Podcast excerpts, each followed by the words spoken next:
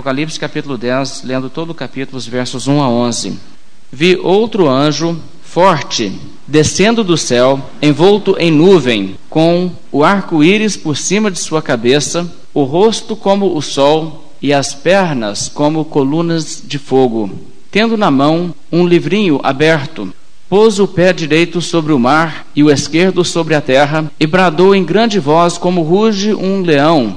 E quando bradou, desferiram os sete trovões as suas próprias vozes.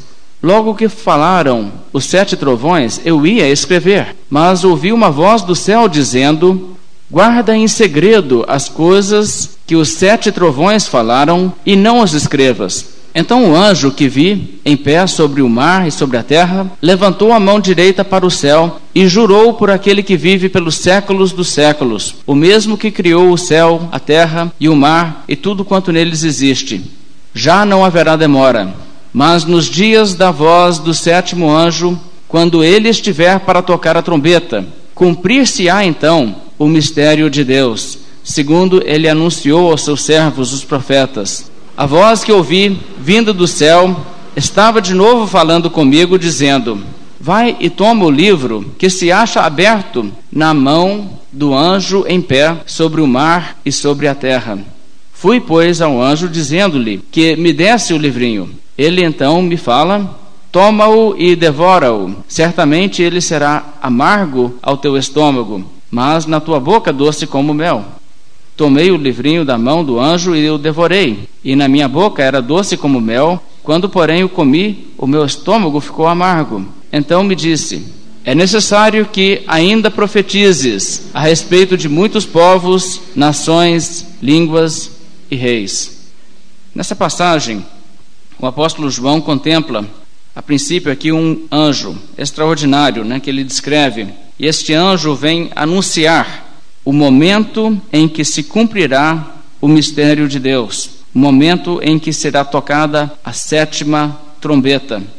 A Bíblia prediz que virá um dia em que o Senhor Deus não mais estará em silêncio. O profeta Isaías fala sobre isso, por exemplo, no capítulo 42, o verso 14, quando ele diz: citando palavras do Senhor Deus: Por muito tempo me calei, estive em silêncio e me contive, mas agora darei gritos como a parturiente, e ao mesmo tempo ofegarei e estarei esbaforido. Os montes e os outeiros devastarei, e toda a sua erva farei secar.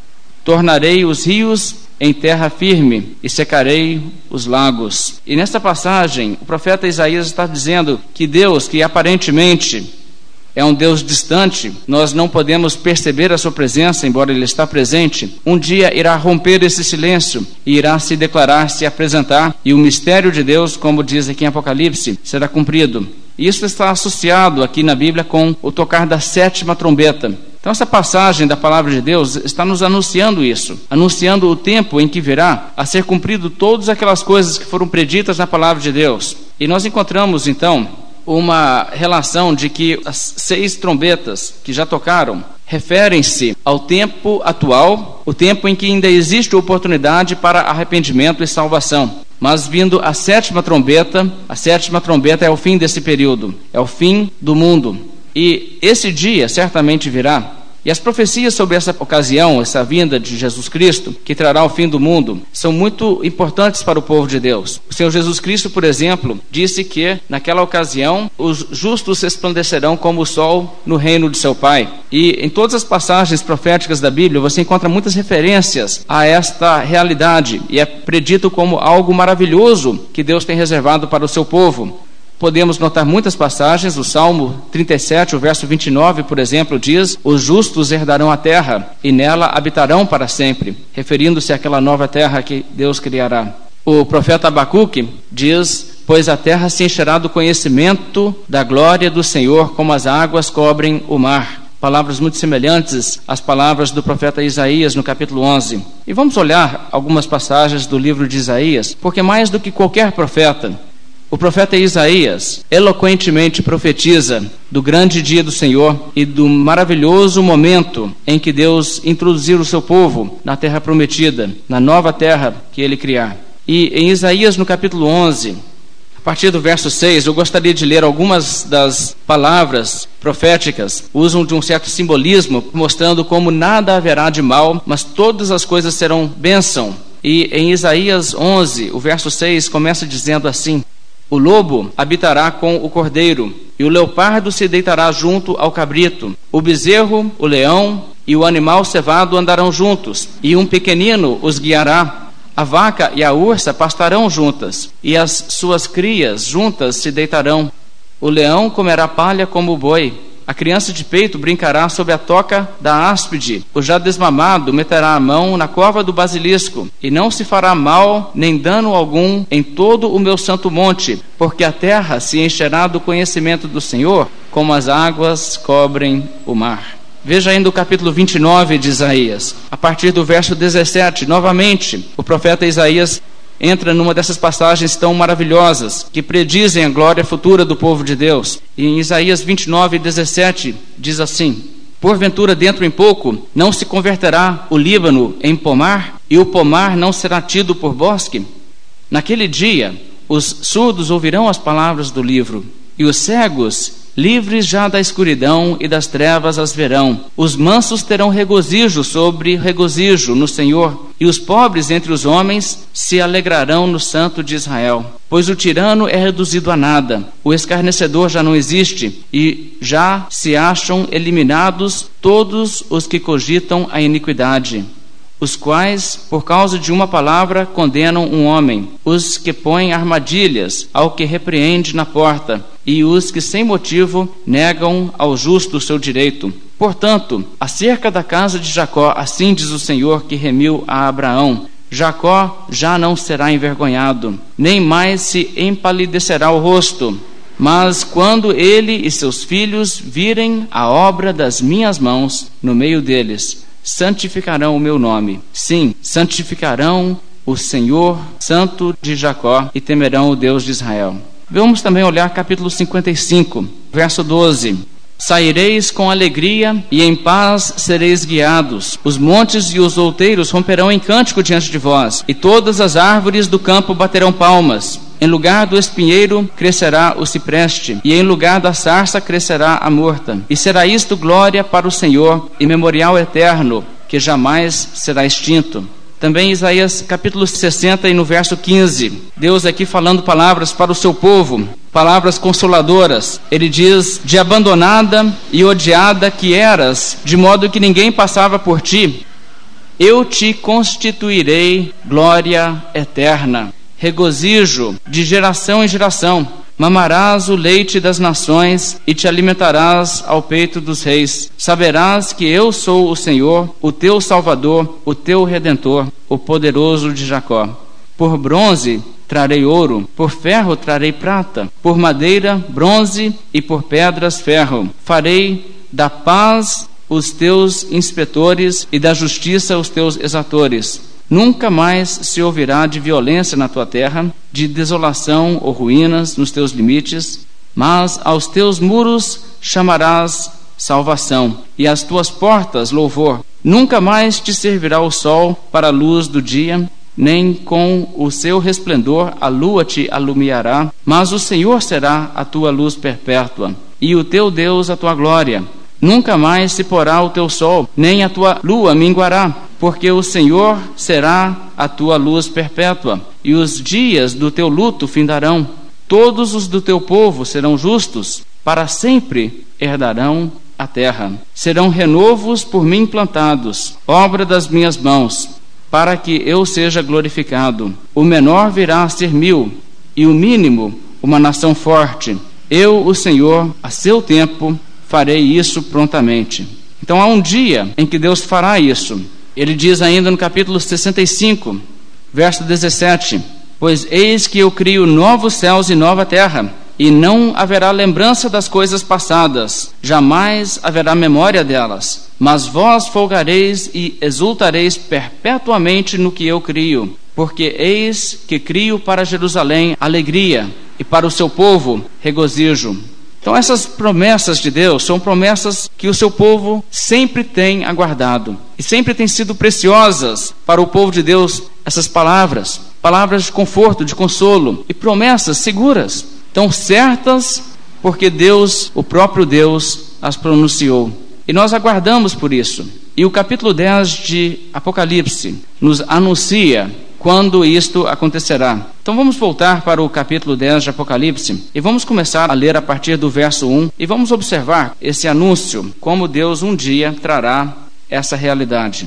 O verso 1 diz assim: Vi outro anjo forte descendo do céu, envolto em nuvem, com o arco-íris por cima da sua cabeça, o rosto era como o sol, as pernas como colunas de fogo, e tinha na mão um livrinho aberto pôs o pé direito sobre o mar e o esquerdo sobre a terra. Aqui nós temos a apresentação de um anjo que João vê na sua visão, e este anjo é enorme, de proporções que ele pode estar em pé numa visão colocando um pé sobre a terra e outro sobre o mar. Então é um anjo enorme, né? Inclusive ele é envolto numa nuvem e ele também tem um aspecto um tanto assustador. O seu rosto assim brilhando como o sol e também as suas pernas como colunas de fogo, tudo isso mostrando o poder deste anjo.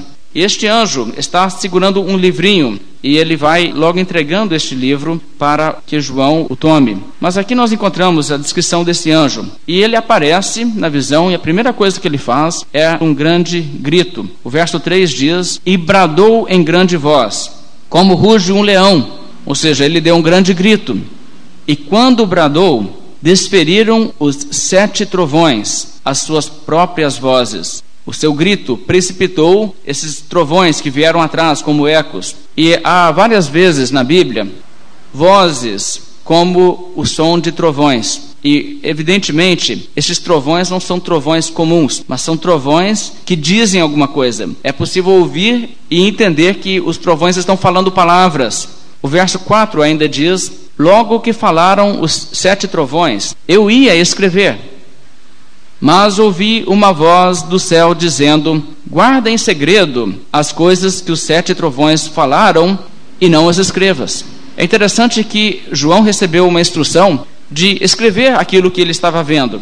À medida que as revelações lhe eram dadas e ele contemplava as visões, então ele estava sob instrução de escrever no papel para também enviar isso para as igrejas. Mas a esta altura, assim que os trovões falaram, João iria escrever, mas ele é impedido por uma ordem do céu. Uma voz do céu o interrompe e diz para guardar isto em segredo. Isso nos lembra o que o apóstolo Paulo diz sobre quando ele foi arrebatado até o terceiro céu. Ele diz que ele ouviu coisas e viu coisas que ele não poderia dizer aqui na terra. E João também é privilegiado aqui com informação que ele não iria poder relatar aos outros. É claro, nós não vamos saber o que foram as coisas declaradas pelos sete trovões, mas nós podemos aprender uma lição sobre isso por que, que isso está aqui? Que os sete trovões falaram, mas João não pode nos dizer essas coisas relatadas. Convém lembrarmos há coisas que Deus não quer nos revelar agora inclusive estas. Jesus, por exemplo, disse sobre aquele dia e aquela hora, ninguém sabe. E nós não vamos saber, e é fútil achar que a Bíblia traria essa informação, de alguma maneira, talvez escondida através de um véu. Se as pessoas lessem com muita atenção e com muita sabedoria, fossem muito sagazes, conseguiriam entender: ah, descobri o que mais ninguém viu, aqui está.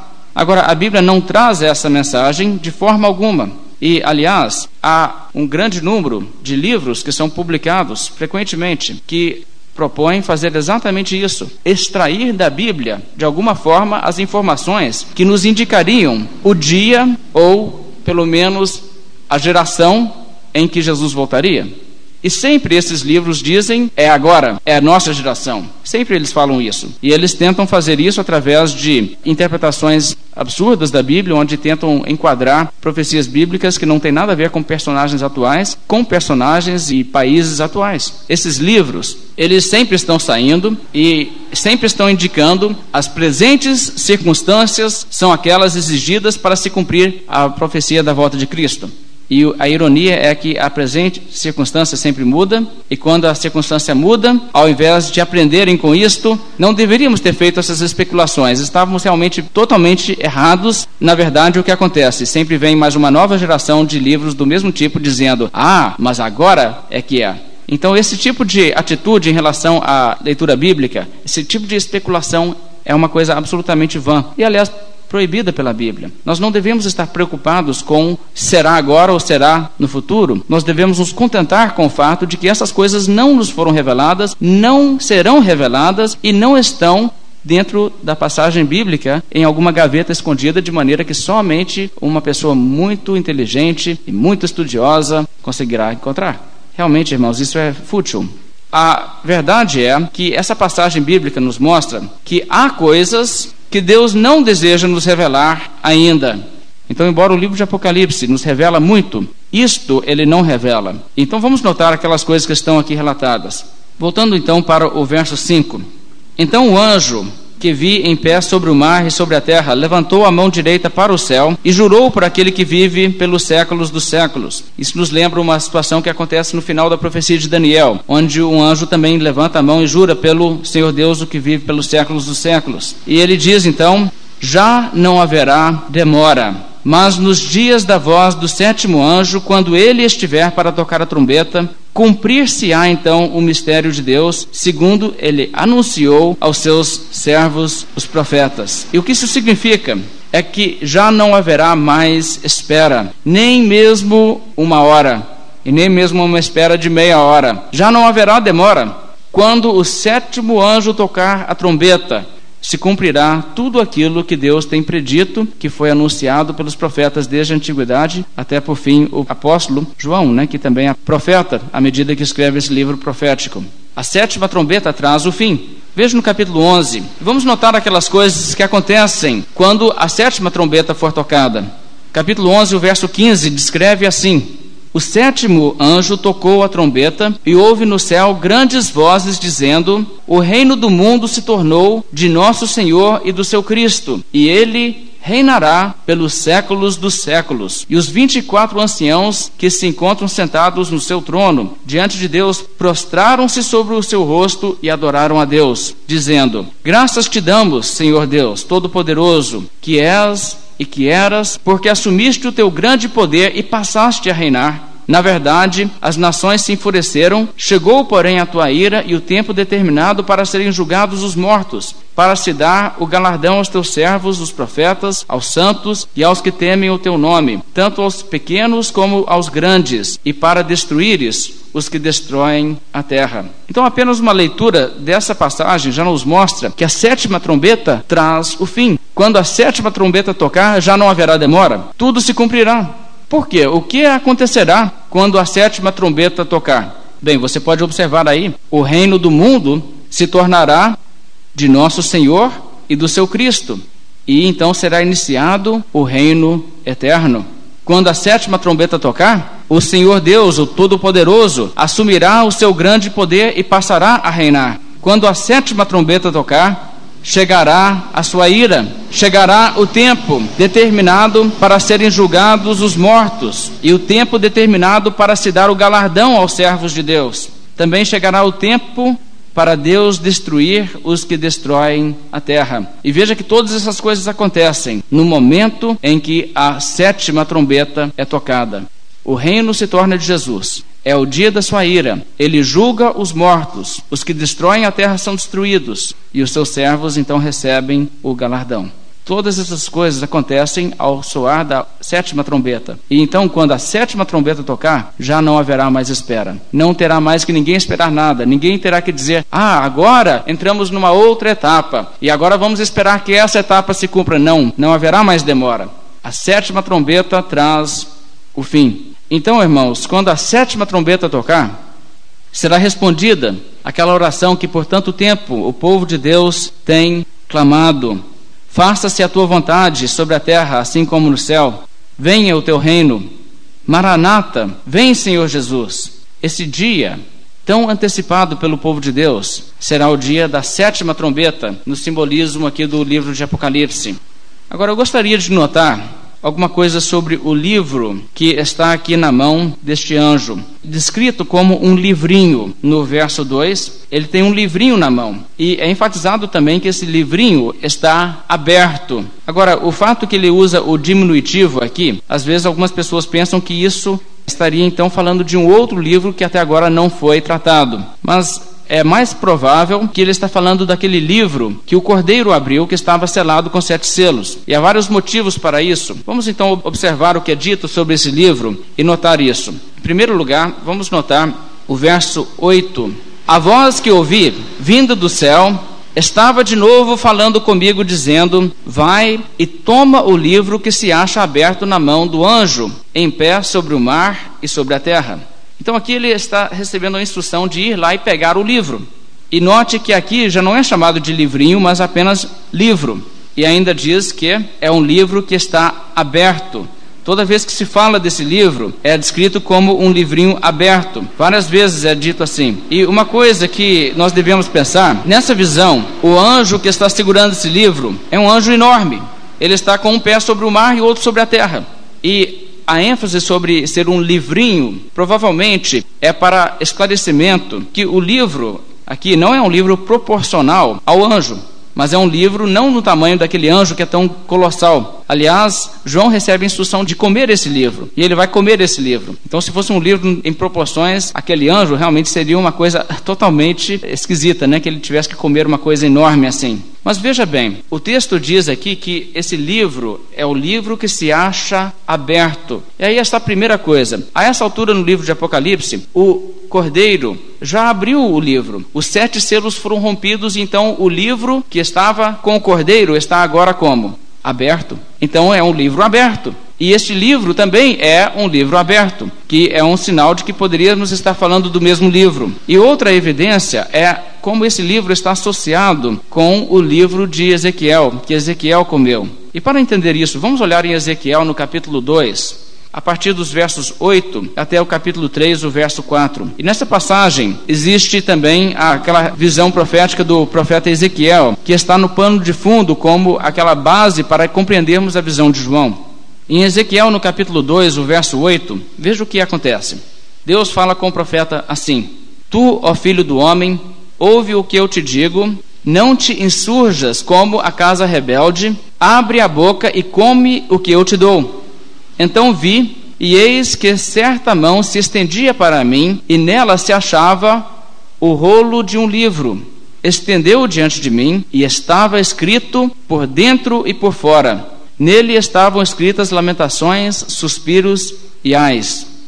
Ainda me disse: Filho do homem, come o que achares Come este rolo. Vai e fala à casa de Israel. Então abri a boca e ele me deu a comer o rolo. E me disse: Filho do homem, dá de comer ao teu ventre e enche as tuas entranhas deste rolo que eu te dou. Eu o comi e na boca me era doce como mel. Disse-me ainda: Filho do homem, vai, entra na casa de Israel e diz-lhe as minhas palavras. Então você percebe totalmente a ligação desse texto com o texto de Apocalipse. E novamente, o que Deus está fazendo? Deus está revelando a João numa linguagem que facilmente será compreendida por aqueles que já são estudiosos do Velho Testamento, que já conhecem a palavra de Deus a fundo. E por isso essa linguagem é usada. Agora, o que você deve notar aqui é o seguinte: Nesse caso, existe um livro, um rolo. Na época, todos os livros eram rolos, né? E no verso 10 de Ezequiel, capítulo 2, especificamente descreve o livro como sendo um livro escrito por dentro e por fora. E logo em seguida, o que acontece? O profeta Ezequiel tem que comer o livro que é escrito por dentro e por fora, e este livro na sua boca é doce como mel. Agora, se isso nos ajuda a entender um pouco de como o Apocalipse está estruturado, parece indicar que o que nós vemos no capítulo 5 de Apocalipse, aquele livro que estava na mão de Deus, que então foi entregue ao Cordeiro, o livro selado com sete selos, era descrito em Apocalipse capítulo 5, verso 1, como um livro escrito por dentro e por fora. Então é associado com este livro da visão de Ezequiel, porque o livro de Ezequiel, escrito por dentro e por fora, a linguagem que João usa no Apocalipse é uma citação exata daquelas palavras naquela ordem que foram usadas em Ezequiel. Então ele está querendo nos mostrar um paralelo aqui. O livro escrito por dentro e por fora foi o livro que Ezequiel mais tarde teve que comer. E João também vê, na sua visão, um livro escrito por dentro e por fora, e agora um livrinho aberto lhe é dado para comer. Então, eu creio que o que o texto está querendo nos levar a entender é que este é o livrinho que estava na mão do cordeiro. O cordeiro abriu, por isso agora é um livro aberto, e esse livro então foi transmitido a João por intermédio desse anjo, que chega, anuncia a última trombeta e entrega o livro a João. E se você observar a estrutura de Apocalipse, o que nós vimos até agora foi exatamente o que? As visões proféticas iniciam-se à medida que o cordeiro vai abrindo o livro e os selos se rompendo, aquelas coisas que vêm a ser manifestas ao romper os selos, ele relata. E agora que o livro está totalmente aberto, esse livro então é pego e entregue a João e dito: João come esse livro. E o sentido é que ele deveria deixar que aquela mensagem se tornasse tão profundamente enraizada nele, tão profundamente compreendida, que ele poderia então passar aquilo para frente, que se tornaria uma coisa que ele teria totalmente digerido, absorvido. Então, assim, retratado por essa visão, João comendo assim o livro. Através do resto do livro de Apocalipse, o que nós veremos será aquilo que estava no livro que Jesus abriu, aquilo que Jesus revelou, o Apocalipse ou a revelação de Jesus Cristo. E entenda, irmãos, isso é uma visão. Literalmente, João não comeu um livro. Isso é uma visão. E na visão ele comeu um livro. Então agora vamos voltar para o livro de Apocalipse no capítulo 10 e vamos entender algumas outras coisas dos detalhes aqui desse livro. João se aproxima então do anjo e pede o livro. Uma outra voz já havia falado com ele: vai lá e pega o livro. Então ele chega lá perante aquele imenso anjo e pede o livro. E o anjo lhe dá o livro, lhe dando instrução, como aquela instrução que foi dada ao profeta Ezequiel. Veja o que diz no meio do verso 9: Toma-o, quer dizer, tome este livro e devora-o. Certamente ele será amargo no teu estômago, mas na tua boca doce como mel. Agora, aqui existe uma outra coisa que também é simbólica. O fato de na sua boca ser doce como mel, mas logo no seu estômago ser amargo. E ele descreve então no verso 10: Tomei o livrinho da mão do anjo e o devorei, e na minha boca era doce como mel. Exatamente o que lhe foi dito. Quando, porém, o comi, o meu estômago ficou amargo. Bem, esse elemento da visão também tem um recado a transmitir. Em primeiro lugar, é dito que na boca é doce. Por que doce? O que seria isto? Irmãos, é doce receber uma mensagem de Deus. Deus falar com o profeta é uma coisa tão especial, uma coisa inesquecível. Não somente a alegria de receber uma revelação de Deus, mas também o prazer que alguém sentiria de saber que Deus lhe confiaria essa responsabilidade de ser o seu profeta. Isto é doce. Agora, há também um lado amargo de ser um profeta de Deus. Há um lado que não é agradável. E por que não é agradável? Eu creio que uma parte pode estar relacionada com o fato de que essa mensagem não será bem-vinda. Mas eu creio que principalmente é porque essa mensagem também é a mensagem da condenação divina aos pecadores. E por isso nela há amargura. Ser um profeta de Deus é um privilégio, mas é também um fardo. E quando o profeta recebe então essa mensagem, ele vai ter que declarar às pessoas da condenação, ele terá que pregar sobre o inferno. E irmãos, nenhum pregador antecipa com gosto pregar sobre o inferno. Isso não é uma coisa que nos traz prazer, é uma coisa que nós fazemos realmente com muita dificuldade. Temos que fazer porque a Bíblia o diz e nós temos que ser fiéis. Mas nós não falamos do inferno com alegria, aliás, é um pesar no coração. E aqui o que acontece é exatamente isto. O livro de Apocalipse vai nos falar coisas arrepiantes, coisas tristes, coisas que são impossíveis de serem lidas sem nos provocar compaixão para aquelas pessoas que terão esse destino. E isso então é o elemento aqui representado pelo fato dessa mensagem também ter um lado amargo, que quando ela é digerida, apesar de toda a alegria de saber da glória eterna, saber do céu, saber das coisas tão preciosas que a Bíblia promete, há também esse lado triste, porque não serão todos felizes ao se cumprirem essas coisas. E isso me lembra aqui daquela ocasião em que o Senhor Deus falou pela primeira vez com Samuel. E a Bíblia diz que quando ele falou com Samuel, com certeza era algo muito especial, Deus falar com Samuel.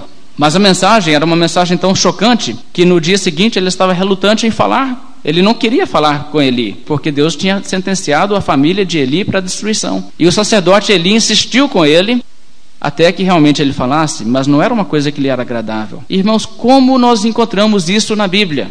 A mensagem profética, irmãos, ela fala coisas maravilhosas, como as coisas que nós lemos no início de nossa mensagem hoje, mas ela também fala coisas tão tristes que nos pesam no coração e são difíceis até mesmo de falar. Irmãos, é muito duro o que a Bíblia diz, mas absolutamente verdadeiro também. E por isso nós encontramos o Senhor Jesus Cristo, quando ele está anunciando, por exemplo, na profecia que ele fez, de que as pessoas de sua geração seriam destruídas, que Jerusalém seria cercada por exércitos e as pessoas seriam massacradas. O Senhor Jesus Cristo fala sobre isso, mas com que tom ele fala? O Senhor Jesus Cristo olhou para a cidade de Jerusalém e chorou. Ah, se conheceras por ti mesma ainda hoje o que te é devido à paz. Mas isto está agora oculto aos teus olhos, pois sobre ti virão dias em que os teus inimigos te cercarão de trincheiras, e por todos os lados te apertarão o cerco, e te arrasarão, e aos teus filhos dentro de ti. Não deixarão em ti pedra sobre pedra, porque não reconheceste a oportunidade da tua visitação. Essa foi a atitude de Jesus. Ele não falava essas coisas com indiferença, mas com coração dolorido, com lágrimas, sabendo que essas coisas viriam e aconteceriam. E, irmãos, isso também é verdade nos outros pregadores do Evangelho e dos outros profetas de Deus na Bíblia. E nenhum retrata isso de uma maneira mais vívida do que o profeta Jeremias. Vamos olhar o livro do profeta Jeremias e vamos ler algumas das palavras de Jeremias. Jeremias viveu em dias em que Deus anunciou traria a nação da Babilônia para destruir a nação de Israel. E Jeremias vivia lá no meio do povo, nação de Judá. Ele amava aquelas pessoas, amava a sua nação, a sua pátria, a sua cultura, e ele sabia que tudo aquilo estava destinado para a destruição, destinado para a matança, para a espada, para o cativeiro. E como lhe doía o coração Deus veio e falou com o profeta Jeremias, e, e, certamente para o profeta era uma alegria a comunhão que ele pôde ter com Deus. Mas a mensagem, mensagem pesada, mensagem triste, com coisas tão assustadoras, que o profeta Jeremias talvez preferisse nem saber. Mas então ele era obrigado a anunciar isto. Veja como ele diz, por exemplo, no capítulo 15, Jeremias capítulo 15, verso 16, ele diz: Achadas as tuas palavras, logo as comi Veja um pouco do mesmo simbolismo aqui que é usado no Apocalipse, em Ezequiel. As palavras de Deus são comidas, devoradas. Achadas as tuas palavras, logo as comi. As tuas palavras me foram gozo e alegria para o coração, pois pelo teu nome sou chamado, ó Senhor Deus dos exércitos. Veja a alegria, a doçura por um lado, mas veja agora o verso seguinte, o verso 17. Nunca me assentei na roda dos que se alegram, nem me regozijei Oprimido por tua mão, eu me assentei solitário, pois já estou de posse das tuas ameaças. Porque dura a minha dor continuamente, e a minha ferida me dói e não admite cura. Serias tu para mim como ilusório ribeiro, como águas que enganam? Veja só, Jeremias aqui confessa, ele fala com Deus: Olha, Deus, quando o Senhor falou comigo, me foi uma alegria muito grande. Achadas as tuas palavras, logo as comi. Meu coração teve alegria. Mas que mensagem, que mensagem triste ter que anunciar para esse povo a sua destruição, a sua chacina. Porque é isto que o profeta Jeremias teve que anunciar. E ele diz: Olha, depois que eu entendi o recado, nunca mais tive alegria. Nunca mais me assentei com aquelas pessoas que estão se regozijando. Eu não conseguia olhar as pessoas na rua e pensar que povo feliz. Eu só olhava as pessoas e pensava que povo infeliz. Daqui a poucos dias serão todos mortos ou levados escravos. Veja, irmãos, que consideração. Agora, se Jeremias sentia isto, irmãos, quanto mais nós em relação à pregação do inferno. Eu me recordo uma vez, quando eu estive no México, num seminário estava ali conversando com alguns dos seminaristas né, daquele país e as pessoas estavam falando sobre a carência daquela região do México, a carência do Evangelho. E o missionário então disse o seguinte: Olha, eu não consigo deixar de pensar toda vez que eu saio na rua e eu vejo tanta gente andando na rua e eu penso, praticamente todos estão indo para o inferno. consideração triste, não é? Mas, irmãos, é verdade, porque as pessoas não estão buscando o caminho do Senhor. As pessoas não querem saber da verdade, as pessoas só querem saber de andar conforme os seus próprios caminhos. O profeta Jeremias ainda diz no capítulo 9, veja o capítulo 9, como ele reconhece de novo aqui a sua tristeza em relação a tudo isso. Capítulo 9, verso 1: Provera a Deus a minha cabeça se tornasse em águas, e os meus olhos em fonte de lágrimas então choraria de dia e de noite os mortos da filha do meu povo. Capítulo 20 de Jeremias, o verso 7. Persuadiste-me, ó Senhor, e persuadido fiquei. Mais forte foste do que eu e prevaleceste. Sirvo de escárnio todo o dia. Cada um deles zomba de mim, porque sempre que falo tenho que gritar e clamar. Violência e destruição, porque a palavra do Senhor se me tornou um opróbrio, um ludíbrio todo o dia. Quando pensei, não me lembrarei dele e já não falarei o seu nome, então isso me foi no coração como fogo ardente, encerrado nos meus ossos. Já desfaleço de sofrer e não posso mais. O profeta Jeremias aqui diz: O Senhor fez isso comigo e eu virei um profeta para ser escarnecido, as pessoas zombam de mim, Ninguém quer saber de andar no caminho do Senhor. Eu vou falar com as pessoas do fato de que vem o mal, de que vem o castigo, vem a destruição. E o que é que acontece?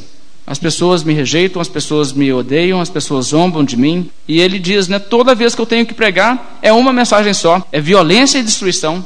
Nunca eu posso chegar lá e dizer, agora Deus vai abençoar vocês, agora tudo vai ser feliz. Não é só destruição, é só castigo, só ira. E o profeta diz: Olha, eu me cansei tanto disso que eu pensei, eu vou me calar.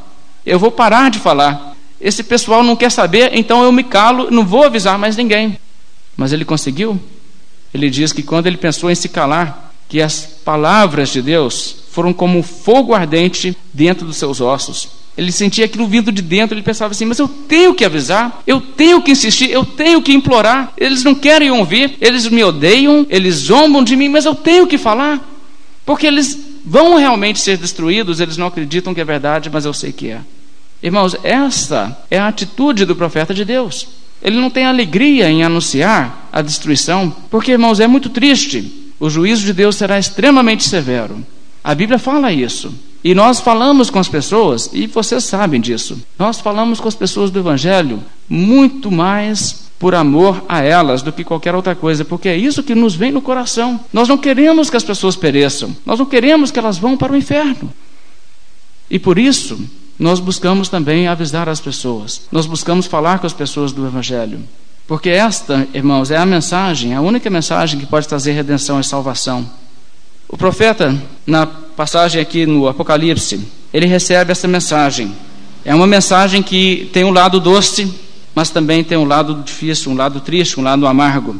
E então ele recebe essa instrução de ir e pregar essa mensagem. O capítulo 10 de Apocalipse conclui dizendo: Então me disseram: é necessário que ainda profetizes a respeito de muitos povos, nações, línguas e reis. Ou seja, esse livro que ele vai comer é aquilo que ele então irá transmitir para frente. Ele ainda tem muita coisa para falar. Até aqui ele não viu nem a metade, né? Ainda muito ainda que virá pela frente. E esse recado, essa mensagem, essa palavra doce, amarga, é a palavra que João prosseguirá fielmente a nos transmitir no resto do livro de Apocalipse. Vamos nos colocar de pé, fazer uma oração, encerrando o nosso estudo bíblico dessa noite. Senhor nosso Deus,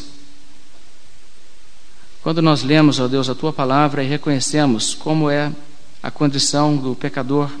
Como é triste, ó Deus, o destino dos impenitentes. Realmente, ó Deus, nós temos um pesar muito grande no coração. E falamos, ó Deus, da tua palavra até mesmo tremendo. Sabendo, ó Deus, que essas coisas, quer creiam, quer não creiam, se cumprirão. E por isso, ó Deus, nós te pedimos que o Senhor possa nos, nos dar forças, ó Deus, para comunicar com fidelidade e com precisão, ó Deus, a tua mensagem e que possamos, ó Deus, falar de tal modo, Deus, que seja usado pelo Espírito Santo para abrir o entendimento, para trazê-los, ó Deus, à fé em Cristo. Nos dê, ó Deus, a sabedoria de como nos portar e como falar, para que realmente as pessoas, ó Deus, a quem nós transmitimos ou buscamos transmitir a tua palavra, sejam levados à verdadeira fé em Cristo e ao arrependimento. É isso que nós desejamos, ó Deus. Nós te pedimos, ó Deus, em nome do nosso Senhor Jesus. Amém.